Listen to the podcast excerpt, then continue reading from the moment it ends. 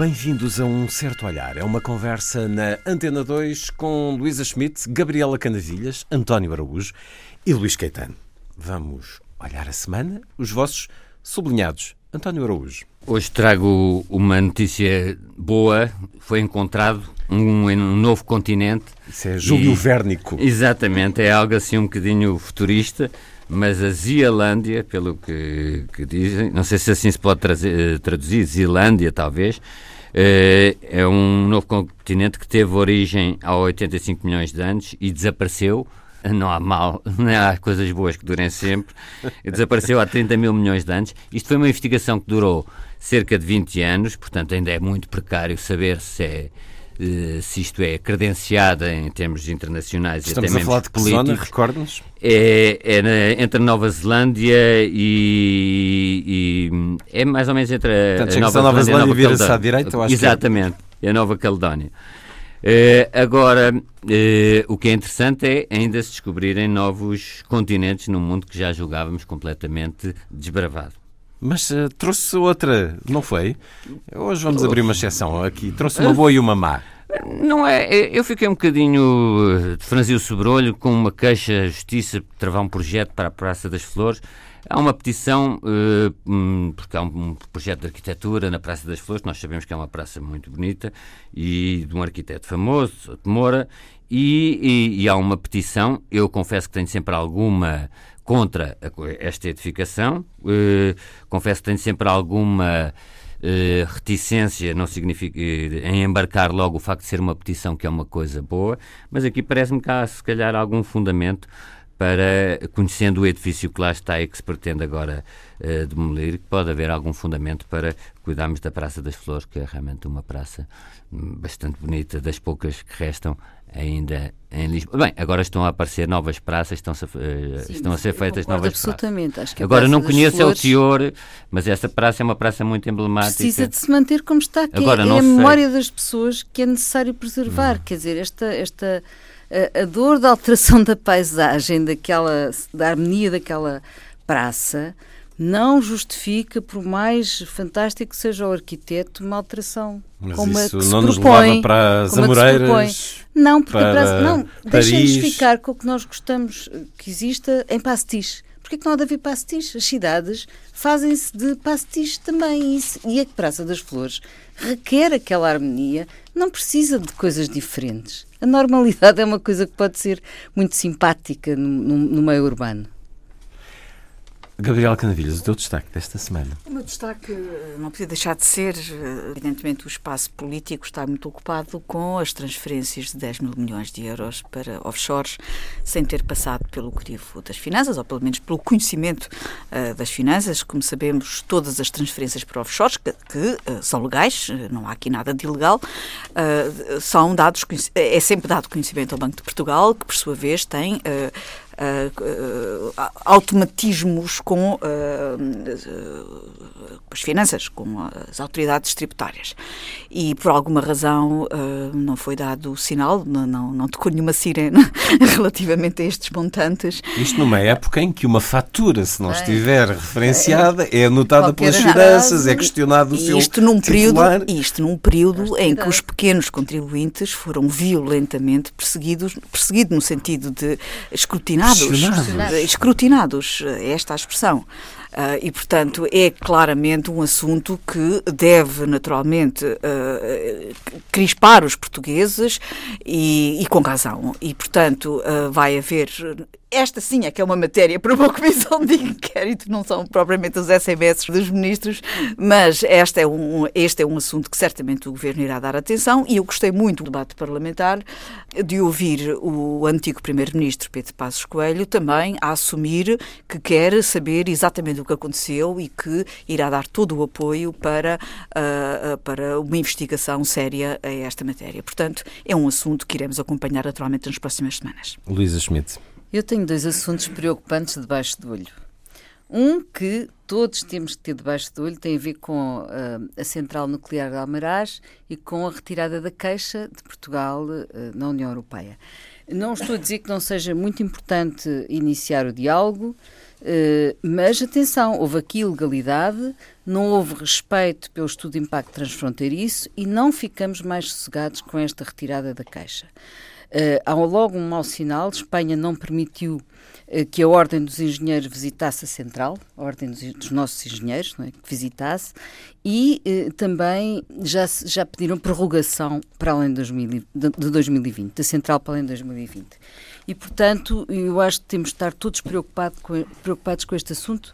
Este assunto não é um assunto ambiental, é um assunto de economia, de saúde pública. E político muito. E não, mas, mas de saúde pública, repara e de economia. Quando nós pensamos, por exemplo, que uh, os impactos que Chernobyl teve ainda hoje constituem uma percentagem elevada do PIB da Ucrânia. Nós estamos a falar de economia e nós sabemos que há risco naquela central e, portanto, uh, temos de estar todos preocupados com este assunto numa fase em que, por exemplo, a Ciência Vi desta semana um, mostra como a França está a França, que depende em mais de 75% da energia nuclear, está a pensar a começar a desativar algumas das suas centrais, justamente porque estão a atingir o período uh, de, de, fim de vida.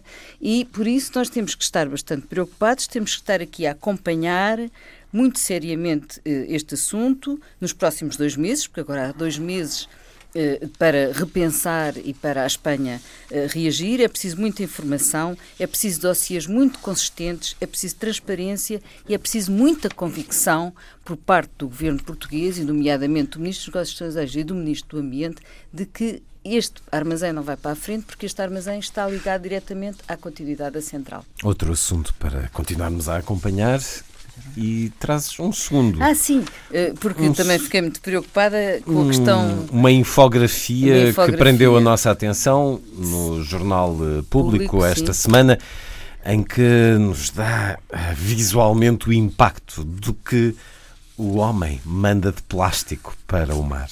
Exatamente. Uh, o, o artigo chama-se Um Oceano de Plástico e traz aqui muitos dados sobre este assunto.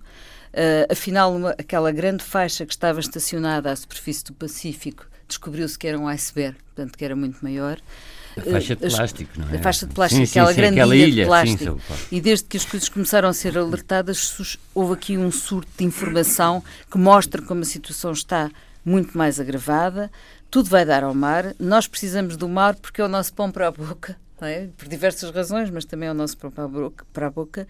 E um, ainda é mais importante, eh, é um dos objetivos do desenvolvimento sustentável, eh, dos, dos que, está em, que, estão em cima da mesa, e nós, aqui, para, para o caso português, há aqui uma uma dupla responsabilidade e, e, empenho, porque temos ambições sobre, zona, sobre, uma zona económica exclusiva que é brutal e, portanto, temos de ter todos muito mais atenção sobre isto. Foi muito importante acabarmos com os sacos de plástico nos supermercados. Essa medida resultou muitíssimo bem. Fizemos um estudo que mostra que houve uma adesão enorme, quase total, uh, da população portuguesa.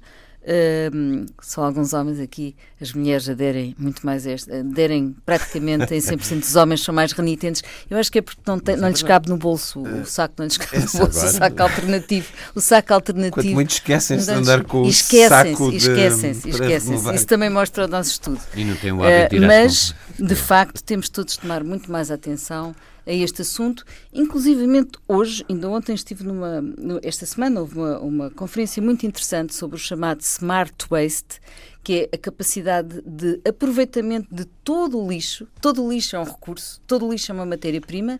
Tinha empresas de todo o género, inclusive empresas de, do plástico, portanto, tudo é reintegrável na economia desde que as pessoas tenham o cuidado de colocar nos sítios certos o, neste caso o plástico, mas quem diz o plástico diz os outros materiais. Queres dizer-nos aí, segundo essa infografia, quanto tempo demora a certo tipo de produtos de plástico desintegrarem-se, a, a, serem absorvidos pela natureza? Há aí números impressionantes. Por exemplo, um fio de pesca Uma rede demora 600 anos a, a reintegrar-se, mas uma garrafa de plástico, uma fralda descartável, 450 anos.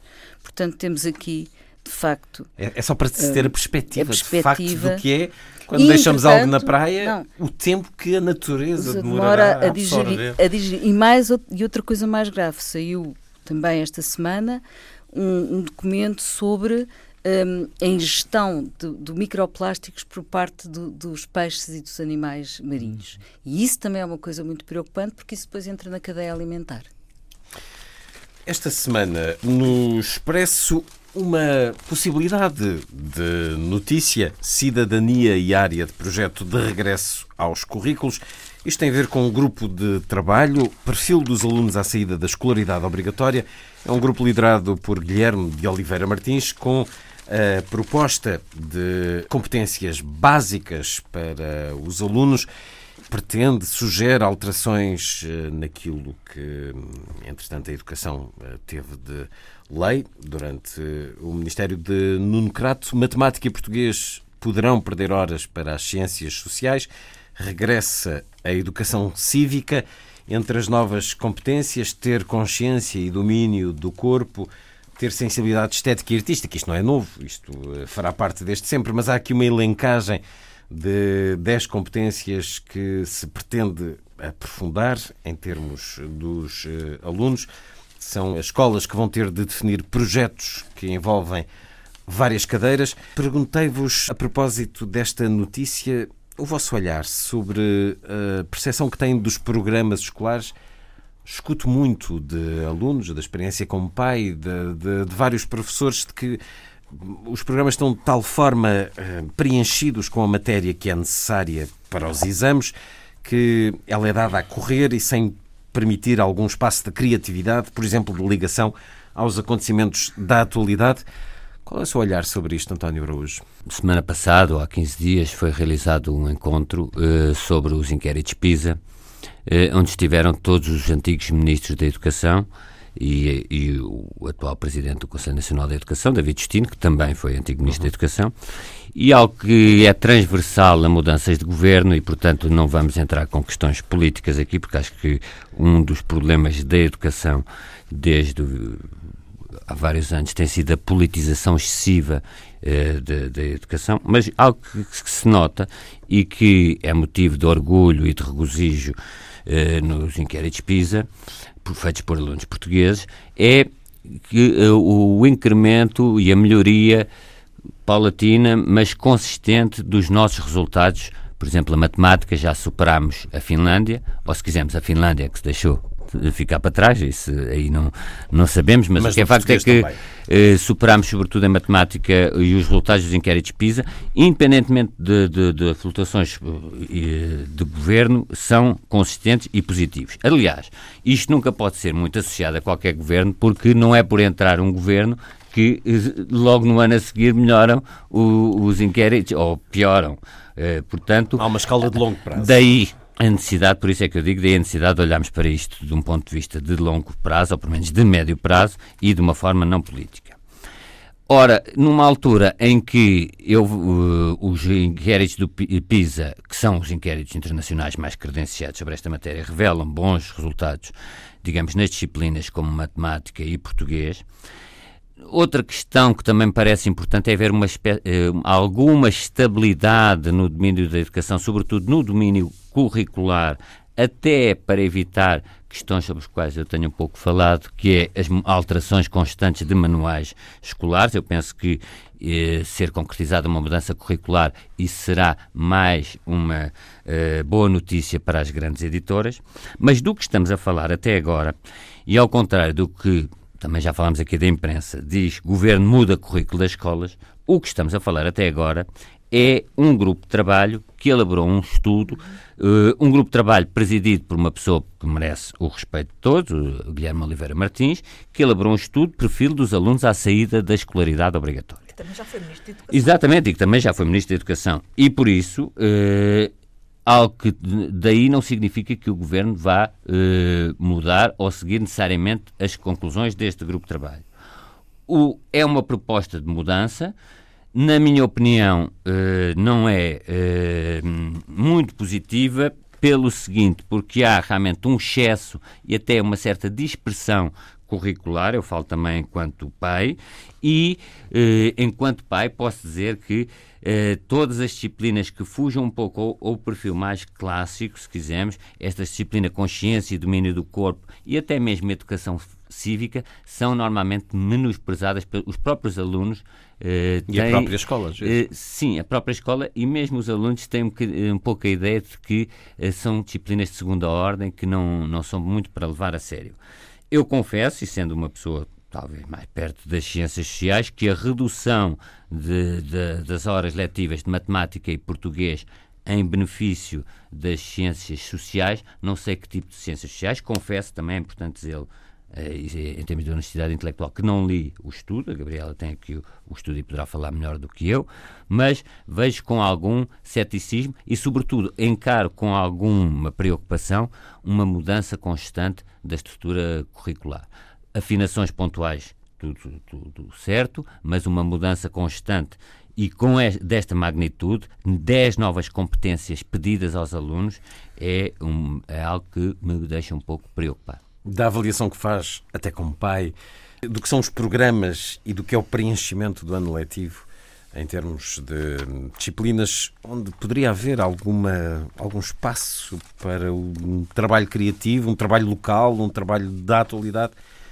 Considera que as coisas estão adequadas ou que os exames Eu Vou dizer uma coisa muito? que é um bocadinho uma heresia num, num país de, de pessoas que, mal decentes. Eu acho que, que, o ensino hoje em dia é muito melhor do que do, no nosso tempo. Se assim posso referir a, a todos os que estão uh, aqui Mas a falar. melhor está é, bem? É, nunca estará bem na, na, perspectiva de um pai. Isso é sempre na perspectiva de um pai, nem o, que, nem, nem o, o, filho saberá tudo o que, que, deve saber. Agora, noto, por exemplo, com, em disciplinas como História, as minhas filhas têm uma aprendizagem de História muito mais densa e muito mais rica do que aquela que eu tive, exceto, se quisermos, no 12 ano, onde tive um grande professor de História. Uh, os programas antigamente, uh, eu já falo antigamente, não eram cumpridos, nunca passávamos da Revolução Francesa, se, com muita sorte. Isso é verdade. As minhas filhas hoje em dia têm uma atenção à contemporaneidade muito grande, têm trabalhos sobre a globalização.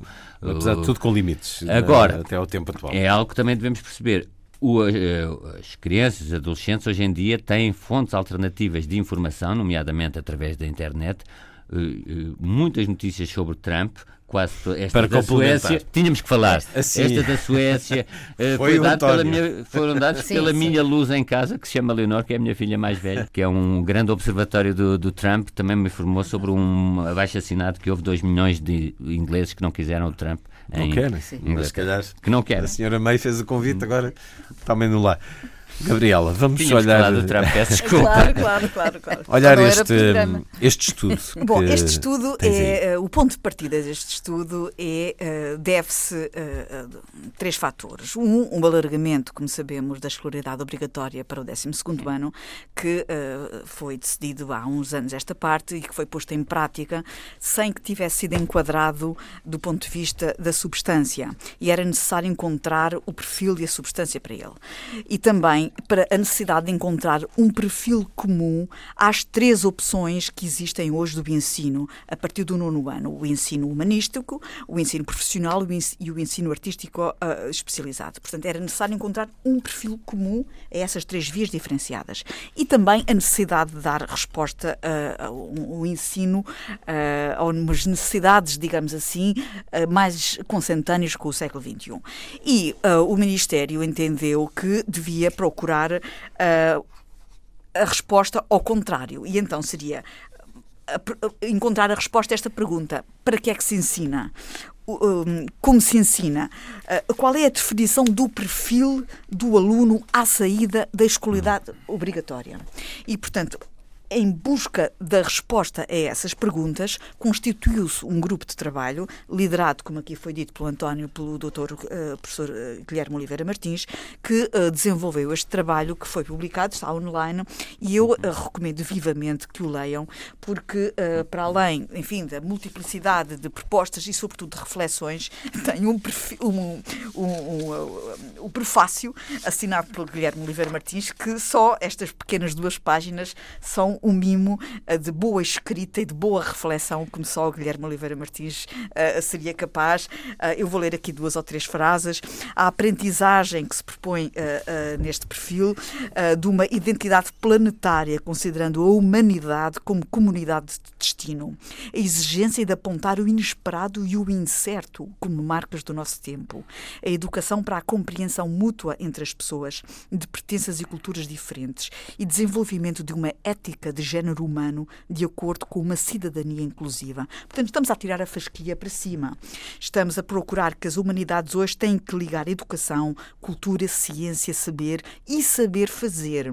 O processo da criação e da inovação tem que ser visto relativamente ao poeta, ao artista, ao artesão, ao cientista, ao desportista, ao técnico. Em suma, à pessoa concreta que todos hoje somos. Portanto, no fundo, é procurar um perfil de base humanista para imprimir à sociedade de hoje centrada na pessoa humana. Portanto, Algo que já referimos muitas vezes neste programa, a necessidade de os jovens e muito através da escola ganharem consciência e cívica, forma, ganharem uh, gosto artístico não, no fundo é Passa uh, também por estes dois um perfil abrangente uh, que se uh, exija ao aluno quando sai da escola, da escolaridade obrigatória, e esse perfil abrangente tenha como base o humanismo.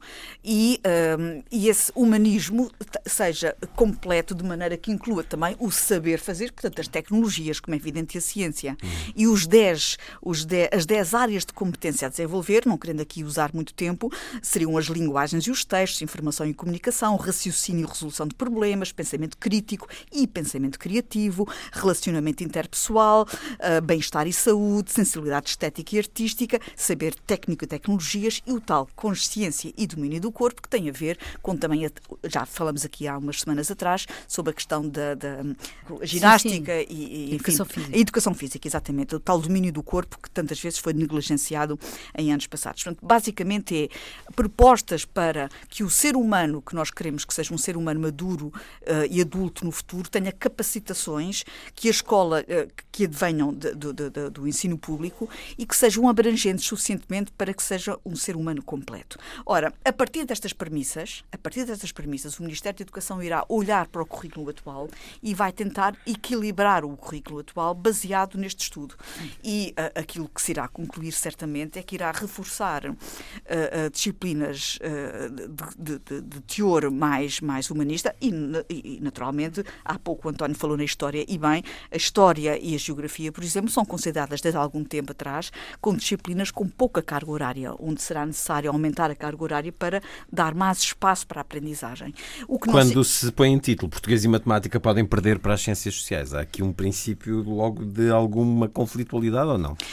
Se calhar é o lead jornalístico. Eu, eu julgo que esse equilíbrio terá que ser feito e, e naturalmente, uh, entre equilíbrios, são vasos comunicantes, haverá naturalmente forma de se encontrar esses equilíbrios. Agora, uh, também foi dito e bem que o PISA reconhece que ao longo das últimas décadas, e eu digo décadas, e não, como disse, como viu outro dia, para minha surpresa, o comentador Marcos Mendes na televisão, a dizer que pela primeira vez o PISA reconheceu avanços no ensino em Portugal. Uh, não é verdade? Desde 90, desde 1997 que paulatinamente os testes PISA têm vindo a reconhecer avanços no ensino em Portugal. Portanto, há um processo de longo curso, como dizia o António, que uh, uh, ultrapassa vários governos, vários ministros, e é um processo longo, mas consolidado, em que temos vindo a dar passos positivos. E, portanto, uh, esses passos apontam, felizmente, em caminhos consolidados na matemática. E, portanto, se calhar já é a altura de começarmos a reforçar outras áreas que nos permitam ter uma visão crítica do mundo e consciente em áreas como o ambiente, áreas como, como enfim, a consciência cívica e, e claramente, quando passarem estas disciplinas a contarem para a nota e a contarem para a entrada na universidade e a contarem para a, a, a contabilização final do aproveitamento, claramente elas passarão a ter importância, quer pelos alunos, quer pelos pais, quer pelos professores. Luísa Schmidt. Ao contrário do que eh, o António disse, por exemplo, a questão da consciência e domínio do corpo é uma coisa é, é um tema extremamente atual. E nós não podemos olhar para estas questões a partir só das nossas famílias e dos nossos casos, se calhar mais coesos e mais inclusivos. Porque hoje, por exemplo, não é só a questão da educação física, é a questão das doenças transmissíveis, é a questão da alimentação, das alimentações malucas, são os modelos, a cultura do corpo, que entretanto se instalou muito, até pela internet e por todo, pelos Facebooks, tudo isso, não é? Essa cultura do corpo, as culturas da moda, as anorexias, as imagens, uh, e, uh, e a pessoa poder ser responsável pelo, pelo seu corpo. Acho que, é, acho que é muito importante. Portanto, há uma cadeia de consumos hoje à volta do corpo juvenil que implica uma descodificação. E, portanto, eh, não são só as coisas da sexualidade, é, eh, excessiva, é excessiva esteticização da imagem que hoje existe e, portanto, acho que é muito importante, para além do, como a Gabriela dizia, do desporto e da que é central, eu, há, muitos, há uns anos, há uns 20 anos, fiz minha tese de doutoramento sobre a minha tese de mestrado, peço desculpa, sobre, o, sobre a publicidade e os jovens. E já nessa altura havia os, os, alvos principais sempre são jovens e cada vez mais. Portanto, é, é, acontece em todo o mundo, acontece em todo lado. E efetivamente, depois, uma das coisas, e fiz várias entrevistas, uma das coisas extremamente importantes é, é esta questão do corpo, é o desporto, até como contraponto à droga. Isso era uma coisa que nós uh, já víamos nessa altura. E depois, claro, sem, sem, e depois toda esta moda também dos piercings, das, das tatuagens, tudo isto, sem lhes retirar a liberdade de escolha, eh, é importante muni-los de informação que depois lhes permita saber o que estão a fazer. Quem é que está munido para transmitir essa sensibilidade? Quem é que o pode fazer? A escola fazer? pode fazê-lo. Mas quem? A escola. Espera, dentro da escola. Dentro da escola terá que haver... Que formação é necessária para transmitir... Haver eficazmente essa sensibilidade. Terá que haver professores. Este, este, estudo, não quero interromper-te, Luísa, mas Sim. este estudo refere precisamente a necessidade da formação Criar, de professores uh, direcionados precisamente para esta nova visão das aprendizagens, que são aprendizagens novas, uh, não é? novas modo... viradas, como diz o título e bem, hum, para o século XXI, uh, pensando numa formatação diferente, uma formatação diversa e aberta para novos códigos de transmissão de conhecimento. Exatamente. E outra coisa que acho muito importante tem a ver com a recuperação daquilo que é a área projeto uh, e que resultou muito bem. E se nós virmos hoje, por exemplo, todos os, a, a, a, nuvem enorme de, de, doutorados que nós temos já passaram pela área projeto e passaram por, por, por, por este tipo de ensino onde um, a escola um, é, se, torna, se tornou um espaço de reflexão matizado sobre o mundo contemporâneo e a sua decifração. Portanto, a área projeto é importantíssima para incrementar uma aprendizagem transversal a outras disciplinas e, ao mesmo tempo, dar resposta às curiosidades atuais mundiais dos alunos. E podemos, pode-se ir para várias coisas. Pode ser os refugiados, as alterações climáticas, os poderes globais, incluindo os científicos e os financeiros, uh, para além da física e da biologia.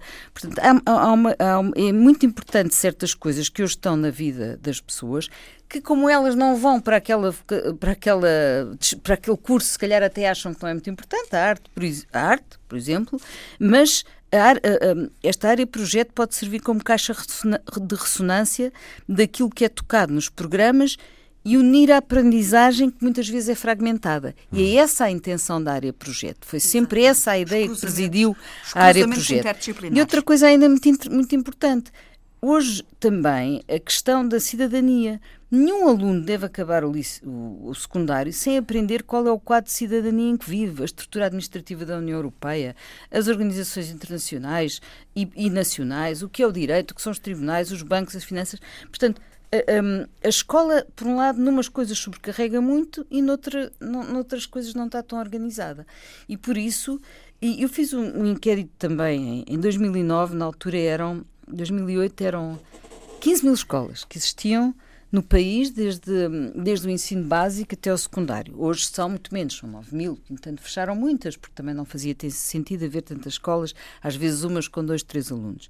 Na altura lançámos um inquérito a, muito, a essas escolas todas, ainda havia área e projeto, e era esta ideia da da comunicação entre disciplinas e pôr os saberes em movimento de modo a que se possa aprender bem. projetos interessantíssimos de ciência participativa que se fizeram na altura. E isso foi uma coisa que também entusiasmava os alunos e os professores. Portanto, é uma, é uma, é uma isto não é uma fruta ao chocolate, isto não é português. Claro que o português e a matemática as são formas de ensinar, sempre, As formas de ensinar não, não, não têm que cristalizar. São formas, as formas de ensinar uh, mudam com os tempos. Nós, António, uh, o António é mais novo que eu, de certeza, mas nós, quando éramos miúdos, uh, ensinavam-nos de uma determinada maneira.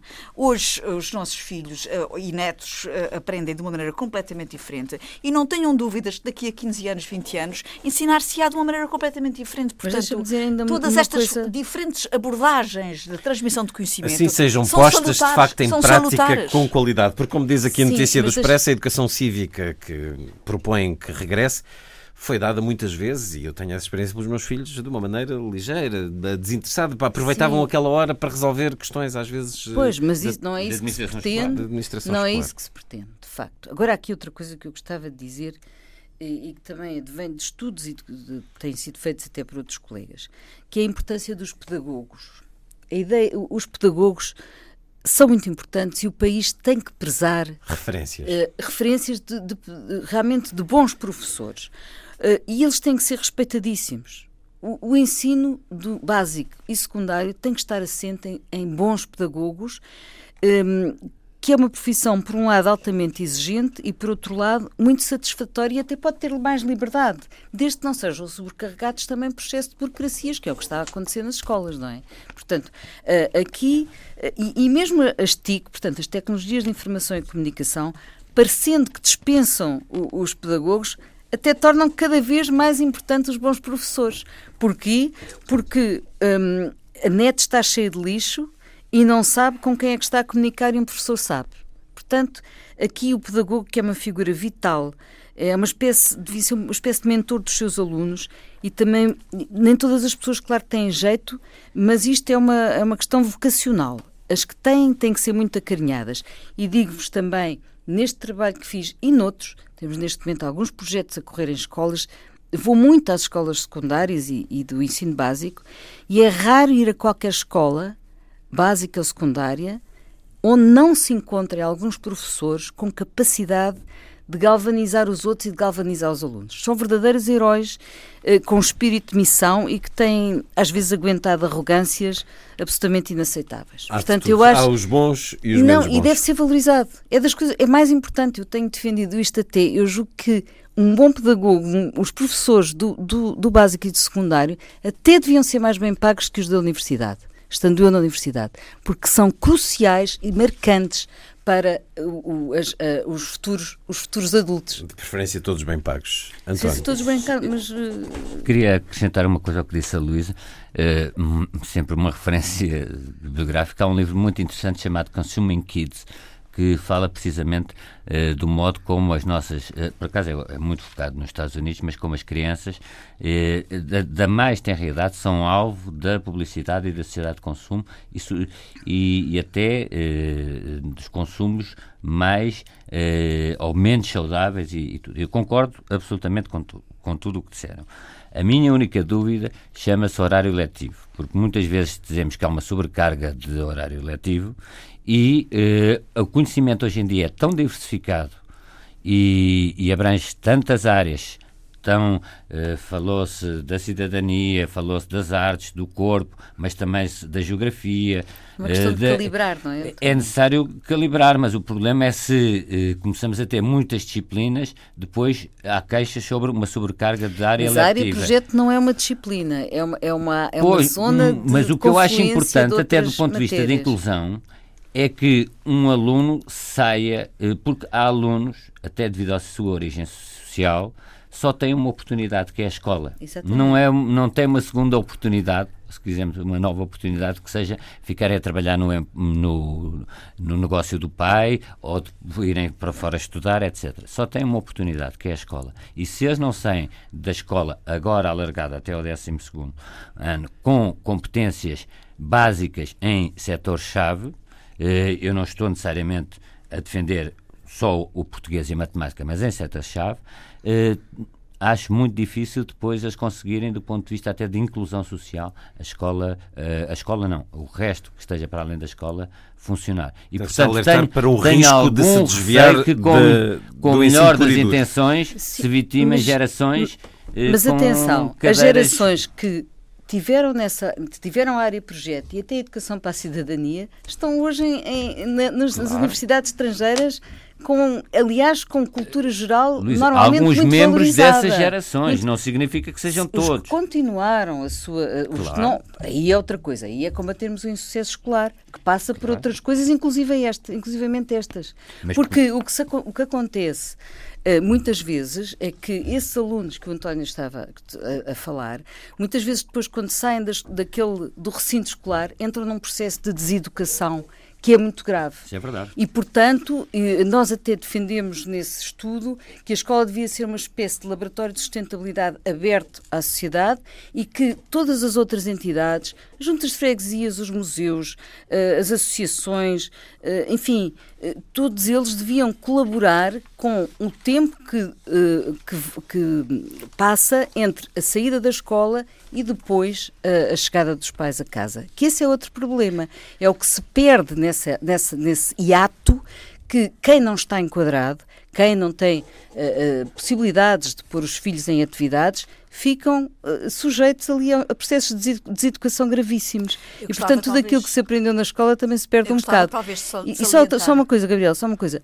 Ainda este fim de semana estive justamente numa, numa escola com vários, vários professores, e uma das coisas que diziam é deixou de haver dinheiro, por exemplo, também para visitas, visitas a museus, visitas a, a, a, a matas, visitas a exposições.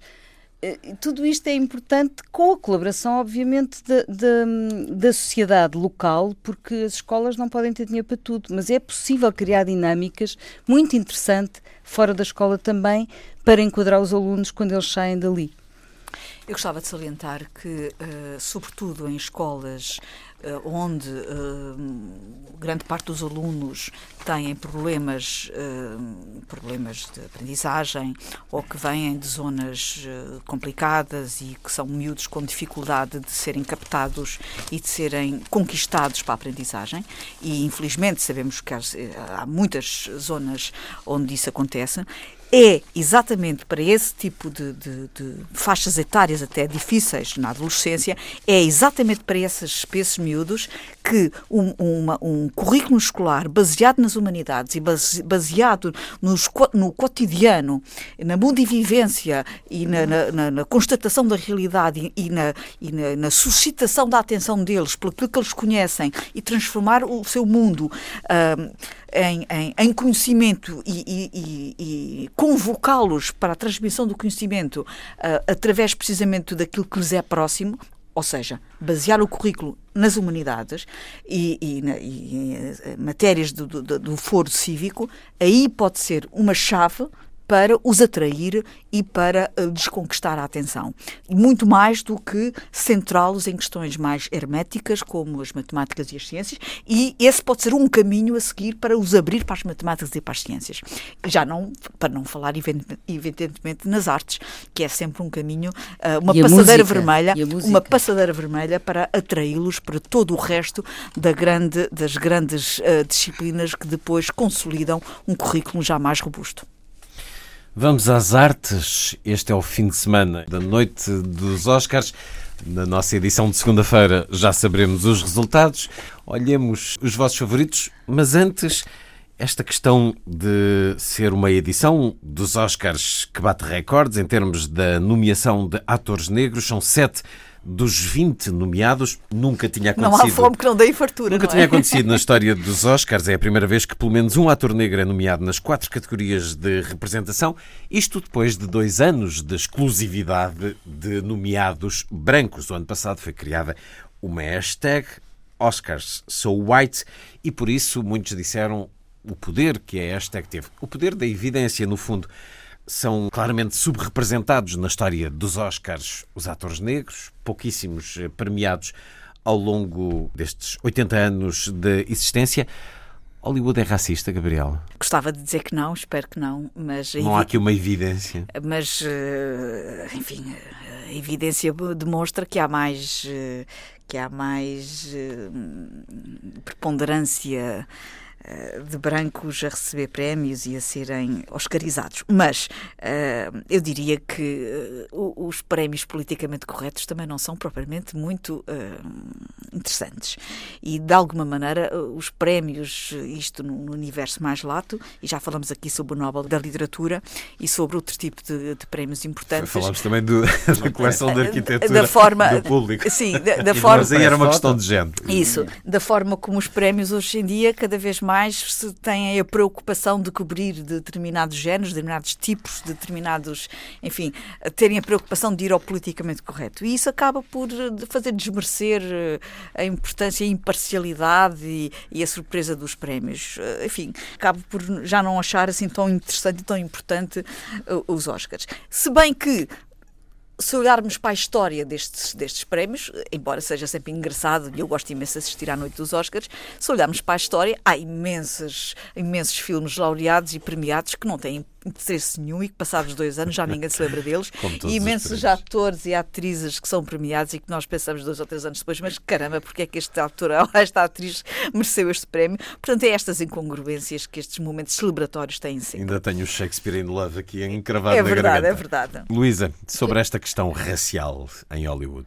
Em contraste com aquele filme Moonlight, que uhum. é um uhum. filme de negros e sobre, a, sobre o domínio e, a, e, enfim, todo o problema do racismo a que existe nos Estados Unidos, a segregação, a, a segregação, até em questões eh, sexuais. E, mas sobre isto também podia até. Eh, é, é uma coisa recorrente, não é? Nos Estados Unidos uh, há uma tendência claramente para branquear, entre aspas, os Oscars, mas também, por exemplo, no Brasil. Eu lembro-me de ver, eles têm também os seus próprios prémios, têm a sua indústria uh, de cinematográfica e conheço alguns atores uh, negros, por exemplo, Zezé Mota, o Milton Gonçalves e outros. Houve até um movimento porque também se sentiam aí discriminados mesmo no Brasil. Portanto, não é só Hollywood. Também podemos chegar um, a Portugal, não é? E também podemos Ao chegar cinema, a Portugal. aos média por exemplo. Sim, a própria Assembleia. Havemos, havemos de provavelmente voltar a esse a este tema. António, primeiro sobre esta, esta questão dos negros, claramente destacados este ano, mas, por exemplo, os latinos já disseram, não há nenhum ator latino e são 57 milhões de latinos nos Estados Unidos.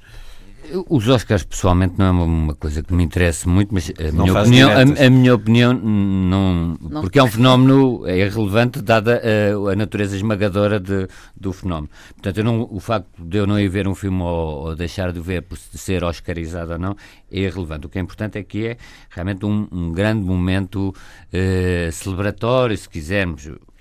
Agora. Eh, este ano, como disse, já há um problema com o, foi suscitada a ausência de candidatos eh, latinos. E, muito sinceramente, tendo em conta, se vimos até algum passado recente de, de filmes que receberam Oscar, A Vida é Bela, por exemplo, sobre, uh, uh, que, sobre o, o Holocausto, Schmitz, exatamente, há, há que pensar que num tempo em que há focos de racismo muito mais graves e com os quais nos devemos preocupar. Eu concordo, penso que, é, que era essa uh, a linha argumentativa da Gabriela. Uh, a questão do, dos Oscars não é em si relevante ou não devemos estar sempre a procurar o, o politicamente correto em todo lado. Tanto mais que Hollywood tem sido, e peço desculpa de voltar a trazê-lo aqui, mas tem sido uma força anti-Trump, de certa forma, com algumas exceções. Portanto, se nós começamos sempre a escavar racismo em todo lado e, e E, e, sempre em nome de, desse politicamente correto, às tantas nem conseguimos discernir onde é que está o verdadeiro inimigo, ou o ovo da serpente, se preferir um, uma linguagem mais cinematográfica. E também, sim, exatamente. Ora, uh, favoritos têm? Viram La La Land? Esta questão de um musical estar absolutamente na calha para ser o grande vencedor da noite dos Oscars o musical, não é que não tínhamos tido exemplo ao longo dos anos, Moulin Rouge, já não sei quanto tempo, mais de uma década, Chicago, mas uh, é como se procurássemos uh, um certo encanto que, entretanto, as tendências do cinema perderam.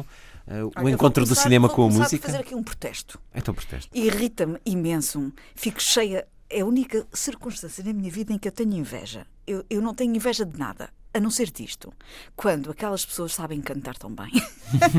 Eu presumo que a tecnologia ajuda. Porquê é que aquelas pessoas sabem representar tão bem, fazer tanta coisas tão bem e também cantar tão bem? Como é que é possível, por exemplo, a Renée Zellweger, a, a, a Zeta Jones a, e até esta Emma Stone, todos eles cantam tão bem. A Diane Keaton canta maravilhosamente bem, o toda a gente canta tão bem.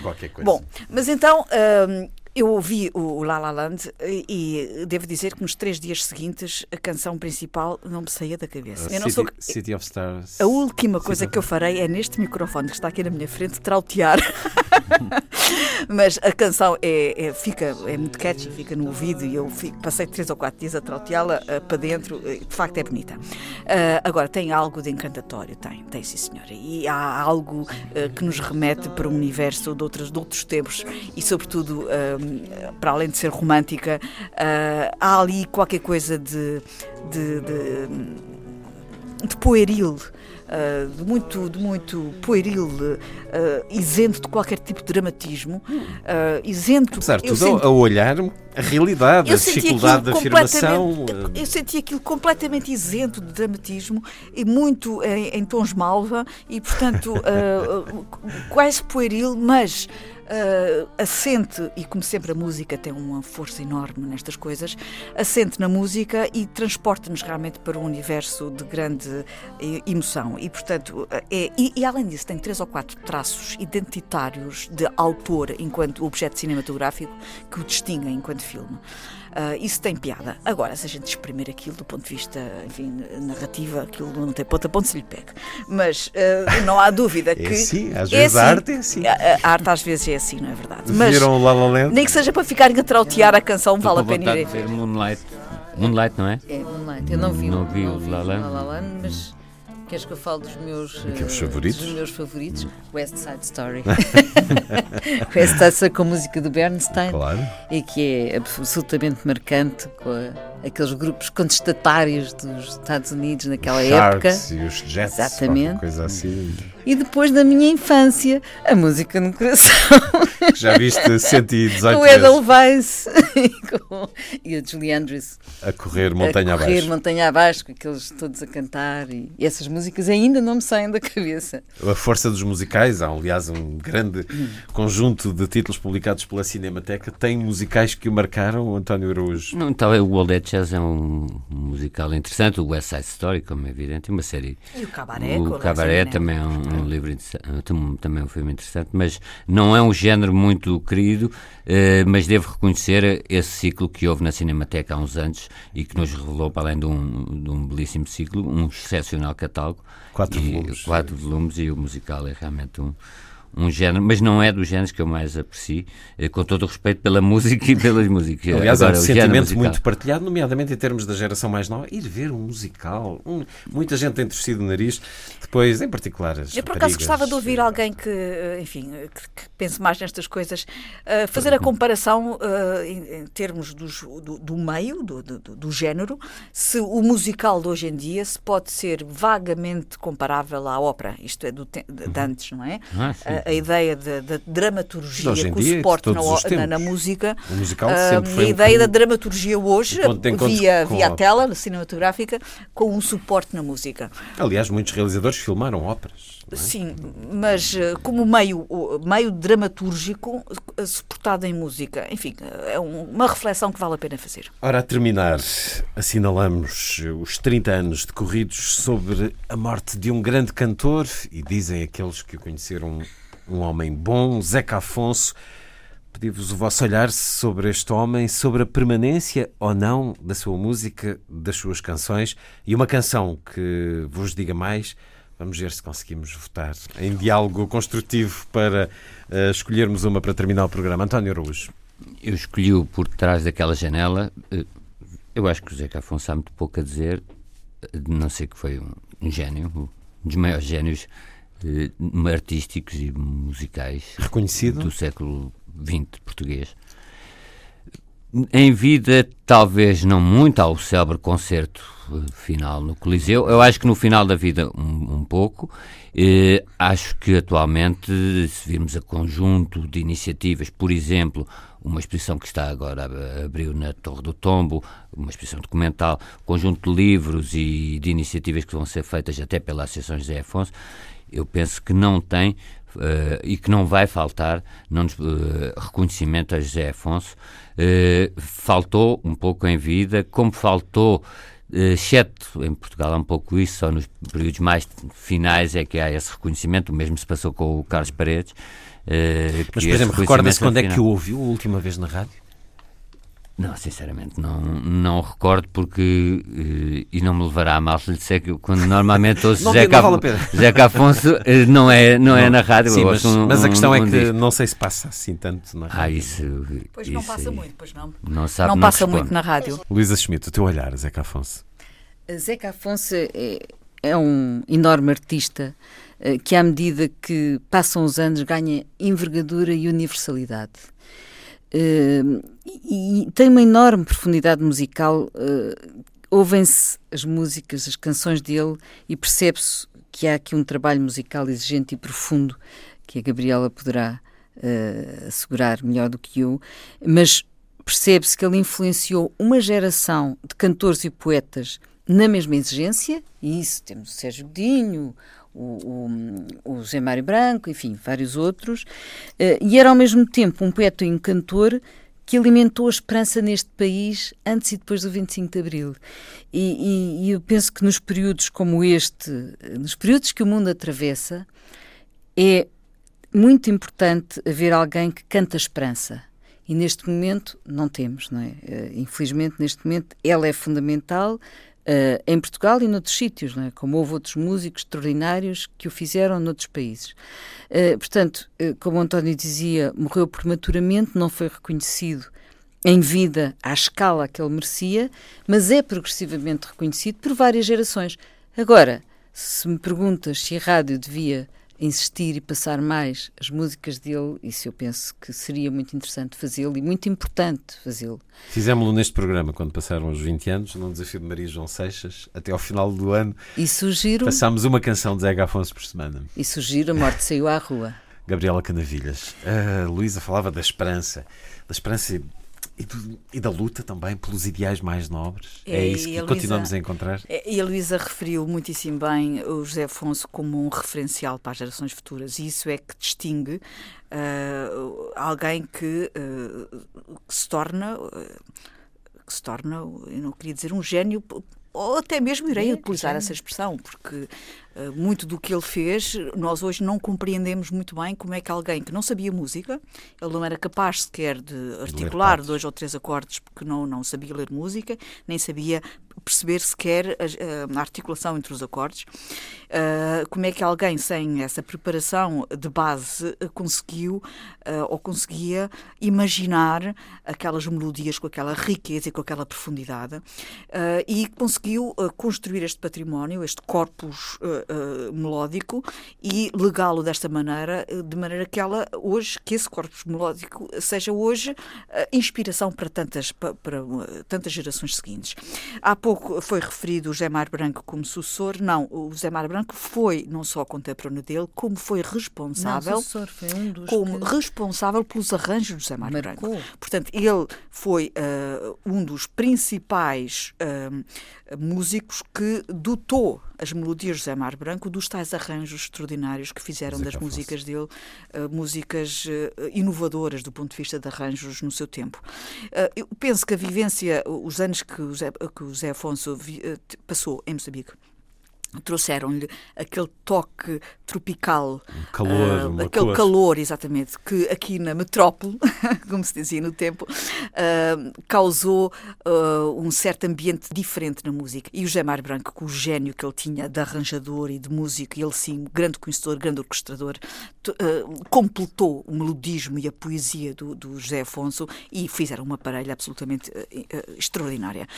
Eu só tenho elogios a fazer a José Afonso e eu hoje só imaginaria o que, até onde ele chegaria se não tivesse morrido tão cedo. Mas isto é o que dizemos sempre das pessoas extraordinárias Dos e excepcionais. Uh, a canção que eu gostaria de ouvir mais. Parece quando pode tocar. É verdade. Uh, até porque o título é tão importante uh, e, e, a, letra, enfim, toda a lírica ao longo da canção é tão importante em tempos que correm. É, o que faz falta é avisar a malta. Vou pôr uma sequência destas várias músicas para nos recordarmos da força, do extraordinário valor, da grande herança que, que vai permanecer de Zeca Afonso, mesmo que não se escute tanto na rádio como devia. Uh, vamos buscar os discos dele, vamos, vamos ouvi-lo, vamos fazer com que se volte a ouvir na rádio. Antes de o escutarmos, então, as vossas sugestões para as sugestões, eu, eu, sugiro que eh, vejam cinema, vejam os filmes que falta ver para poderem seguir esta, esta celebração dos Oscars, por uma razão simples para acompanharem o que está a acontecer é um em termos cinematográficos. E, nomeadamente, uh, os filmes que estão uh, perfilados para uh, candidatos aos Oscars dos melhores filmes estrangeiros, porque são normalmente cinematografias muito interessantes. Vendedor, nomeadamente as do Irão e as da Dinamarca. A Dinamarca tem sempre sugestões de filmes muitíssimo interessantes e eu recomendaria muito que fizessem, olha, download, pagando, e vejam esses filmes porque é uma maneira de estarmos muito atualizados em relação ao melhor cinema do mundo. No cinema, Luísa, sugestões. Uma sugestão muito particular. Uh, vai decorrer no Porto, no Cais Novo, uh, um leilão vinho e arte solidária. Ah, esse eu gosto. Uh, vai ser sábado, entre as 11 e as 15, mas depois vai prevalecer aí. E o que temos é 84 artistas plásticos e 84 vignerons eh, que dão as mãos para ajudar crianças e jovens do Porto, através do projeto Raiz, uh, e preservar um ambiente com o Centro de Documentação Alternativas. Sim, Vinheron são produtores de vinho. Ah. E, e, portanto, o ato é solidário, é, é, de facto inédito e serão leiloados 88 lotes, cada um constituído por uma obra de arte oferecida pelo próprio artista e um conjunto de vinhos oferecido pelo Vinho Ron. Ora, mais e, uma portanto, razão para rumarmos ao, ao Porto, Porto uma sugestão, António. A minha sugestão para esta semana, até porque uh, encerra a 19 de março e, e, pela sua qualidade intrínseca, é uma exposição chamada Gente, para não estar sempre a falar em Lisboa, é em Oeiras, é perto, no Centro de Arte Manuel de Brito, uma exposição de pintura focada, se quisermos, na representação humana, com obras de Amadeu de Sousa Cardoso, até Pedro Paixão, Mário Eloy, uma coleção de, ou se quisermos, uma resenha de pintura muito interessante até 19 de março em Oeiras, no Centro de uh, Arte Manuel de Brito. Foi um certo olhar, com Luísa Schmidt, Gabriela Canavilhas, António Araújo e Luís Caetano, assim os desejos de uma excelente semana.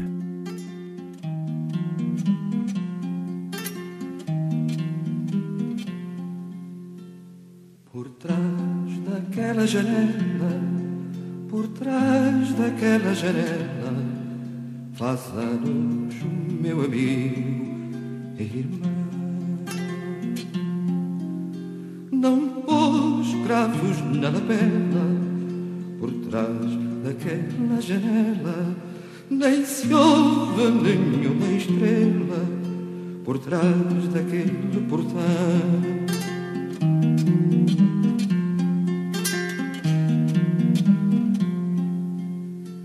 Se aquela parede andasse, se aquela parede andasse, eu não sei o que faria, não sei. Quando a corja topa da janela, o que faz falta? Quando o pão que comes sabe a merda, o que faz falta? O que faz falta é avisar a malta, o que faz falta? O que faz falta é avisar a malta o que faz falta. O que faz falta é avisar a malta o que faz falta. O que faz falta é avisar a malta o que faz falta.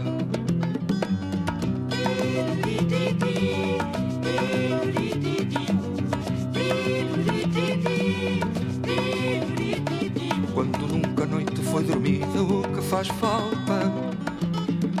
Raiva nunca foi vencida, o que faz falta? O que faz falta é animar a malta, o que faz falta? O que faz falta é acordar a malta, o que faz falta? O que faz falta é animar a malta, o que faz falta? O que faz falta é acordar a malta, o que faz falta? A morte saiu à rua num dia assim Naquele lugar sem nome para qualquer fim. Uma gota rubra sobre a calçada cai E um rio de sangue de um peito aberto sai. O vento que dá nas canas do canavial. E a foice de uma ceifeira de Portugal. Sol da bigorna como um clarim do céu. Vão dizendo em toda a parte o pintor morreu.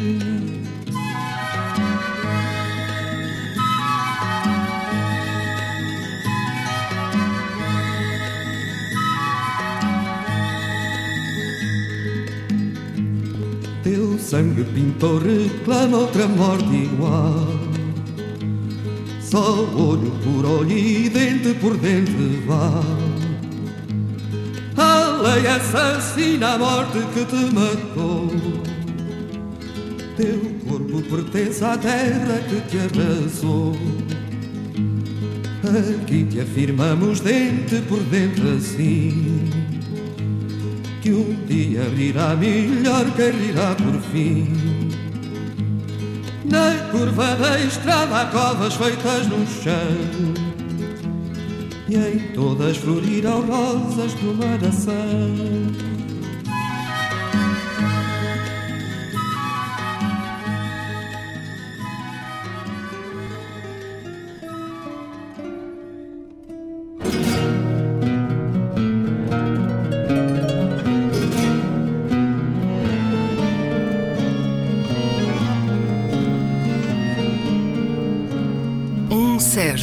Um certo olhar.